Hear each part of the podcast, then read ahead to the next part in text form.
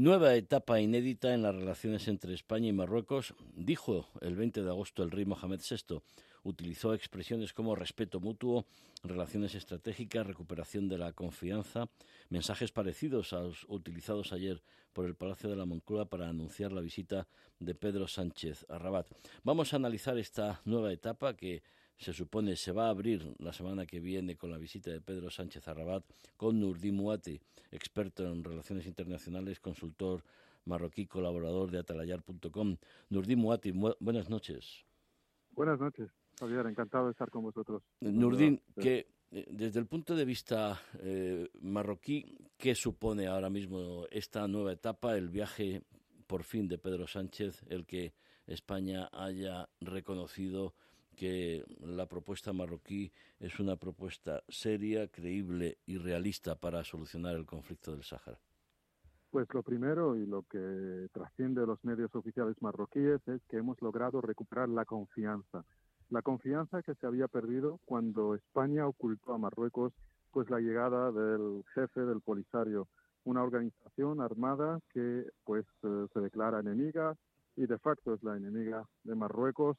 y que, en fin, que esa confianza, porque Marruecos ha mantenido durante los últimos años una colaboración muy estrecha en España en el, ámbito de la seguridad y la defensa, la lucha contra el terrorismo, y de repente con ese hecho que ha ensombrecido todo lo, lo acaecido en estos últimos años,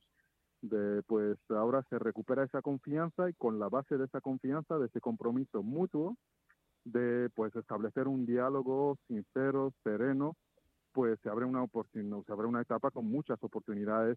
para ambos países. Yo insistiría en que aunque hubo el incidente, ese incidente y que ha ensombrecido parte de, la, de, las relaciones que estaban avanzando entre ambos países, pues este año, por ejemplo, ah, las exportaciones españolas a Marruecos han pues, han sido un récord, más de 900, más de 9.500 millones de euros de exportaciones de empresas españolas a Marruecos. En el ámbito comercial las relaciones siguen y tenemos muchas oportunidades conjuntamente y creemos que este es el paso, un paso crucial para afianzar esa alianza estratégica global, es decir, que juntos España y Marruecos pueden pues suponer una, una potencia comercial enorme de exportación hacia terceros países. Y creo que eh, yo insistiría sobre la confianza, que han recuperado la confianza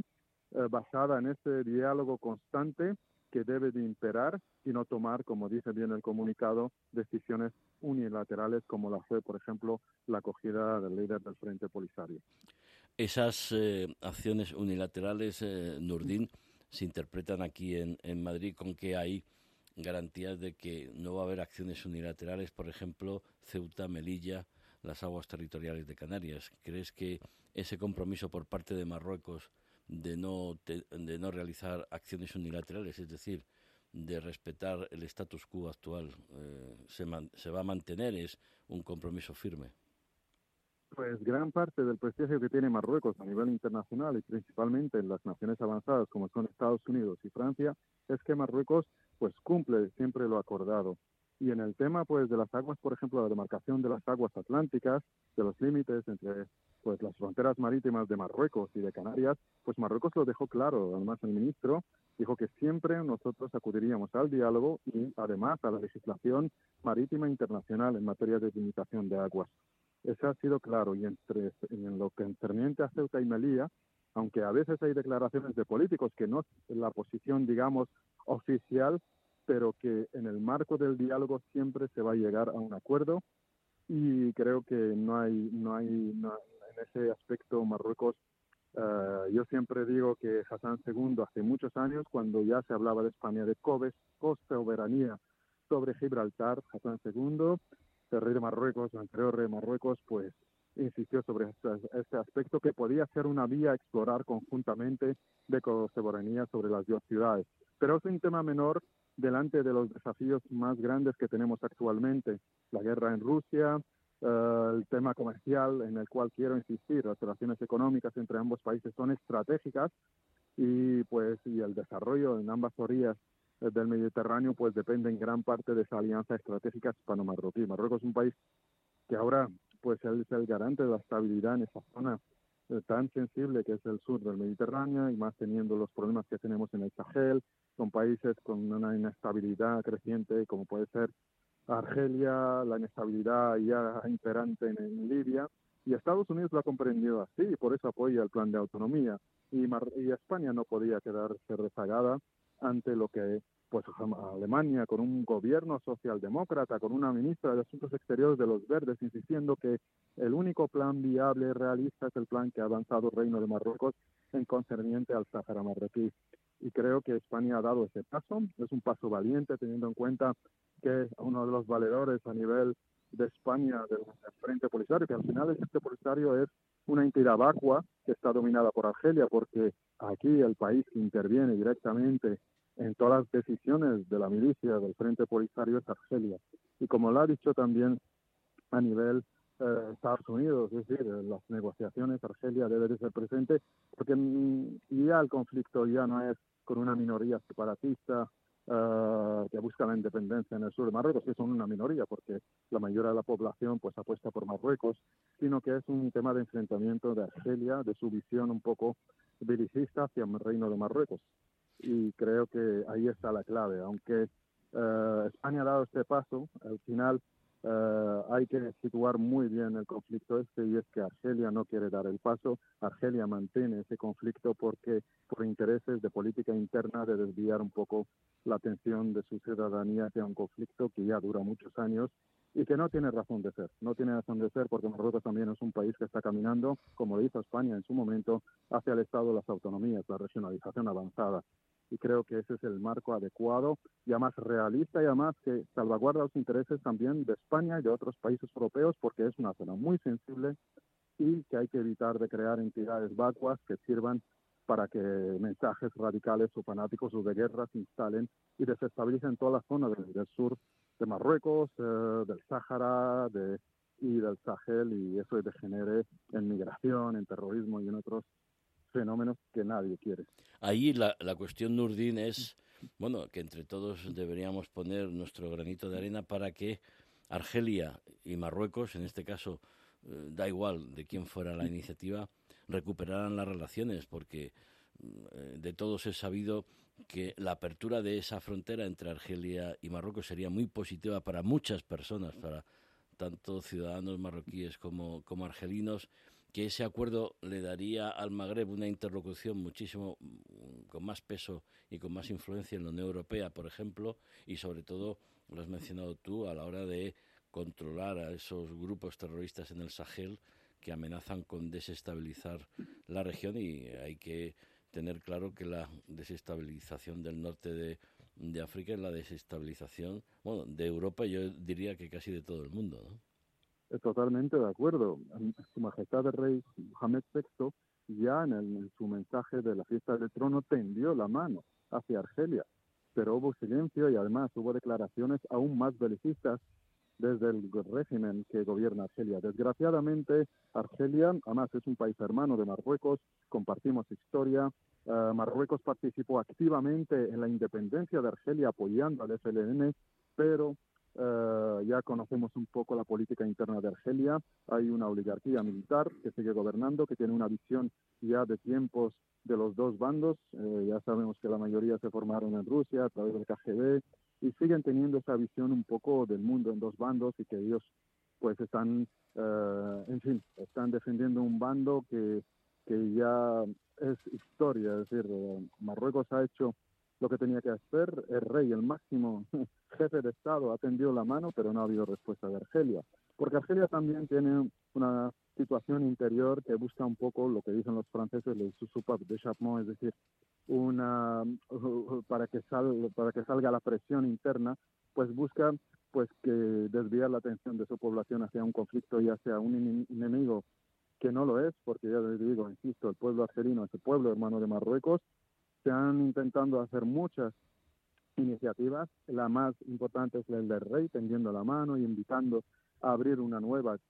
etapa en las relaciones bilaterales, pero Argelia no quiere por, por razonamientos, ya digo, de otra época, de otro periodo que hemos superado y que debemos de superar. Y además, me,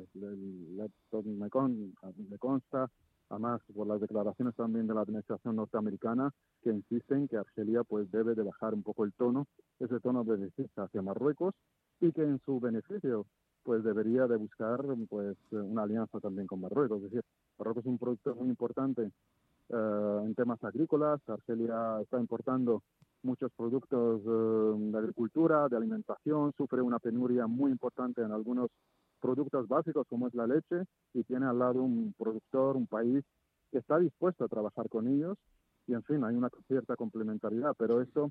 ya depende de los dirigentes de Argelia. Marruecos, ya digo, ha sido un gesto muy importante de Su Majestad el Rey en el discurso de la fiesta del trono, pues de, lanzar un mensaje de paz, de apertura, pero desgraciadamente desde la parte argelina pues siguen un poco apoyando a esa milicia de mercenarios que es el Frente Polisario y, incitándoles un poco a una guerra que es una guerra ficticia, porque en el terreno ya no cabe guerra, porque la superioridad militar es muy grande y en fin, esperemos que también la Unión Europea haga de presión sobre Argelia para que un poco avance en ese, en ese diálogo con Marruecos y la posibilidad de, la apertura de, la, de las fronteras. Porque además, eh, en la solución de este conflicto, ahí lo que se puede esperar es que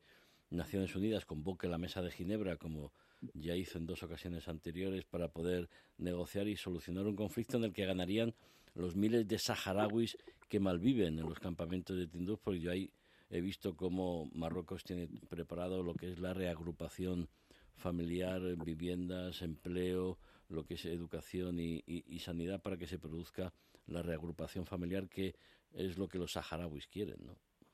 Exacto, Marruecos ya lleva años desde el discurso de Hassan II en el cual pues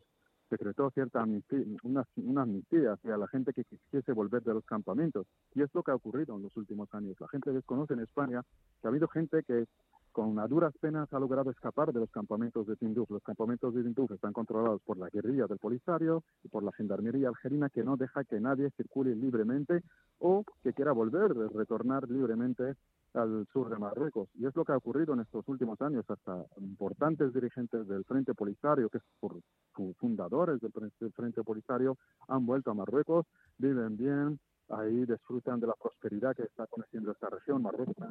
invertido mucho dinero en sus provincias del sur. Eh, tú has tenido ocasión de visitar Dakhla, de conocer el gran desarrollo y la gran inversión que ha hecho Marruecos en ese territorio y eh, sigue abierta la puerta. Lo que pasa es que, desgraciadamente, Argelia impide que la mayoría de la población pueda volver. Y volviendo un poco a la mesa de negociaciones, Argelia no se quiere sentar. Argelia dice que no es parte. ¿Cómo no, que no es parte? Si Argelia desde el 66 cuando Boumediene empezó ya a apoyar al Frente Polisario, que eran un grupo de jóvenes con ideas marxistas que empezaron un poco luchando contra la colonización española. Y después pues acabaron desgraciadamente en manos de Argelia y Argelia sigue y, y mataron y mataron a muchos españoles en aquel periodo sí, sí, más de 350 sí desgraciadamente además los acribillaron literalmente a los pescadores a los trabajadores de Fosbucra en Layún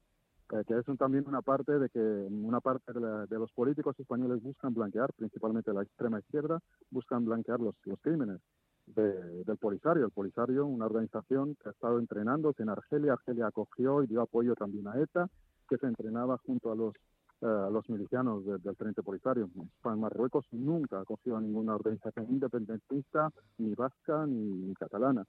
y Marruecos en su política en los últimos años es un país, ya digo, que no ha cambiado esa política, un país serio que respeta la legislación internacional y así la administración norteamericana, que es la potencia, queramos o no, la primera potencia a nivel mundial, lo entiende y además Biden no ha cambiado ninguna coma de la declaración que hizo el presidente Trump. Además, cada día ellos, además, se consta por los hechos, porque hay inversores norteamericanos que están invirtiendo en Dakhla, que están viniendo a Layún, al sur de Marruecos, afianzando esa soberanía del Reino de Marruecos sobre sus provincias del sur y están diciendo lo mismo, que este conflicto no tiene razón de ser y que Argelia pues debe de sentarse a las negociaciones y acabar con este tema porque son ellos los que controlan de facto al Frente Polisario y los que están interesados, entre comillas, que siga este conflicto por razonamientos de política interna argelina. Nurdimu Ati, muy clarito todo. Muchísimas gracias por estar una vez más con nosotros y muy buenas noches. A vosotros, muy buenas noches.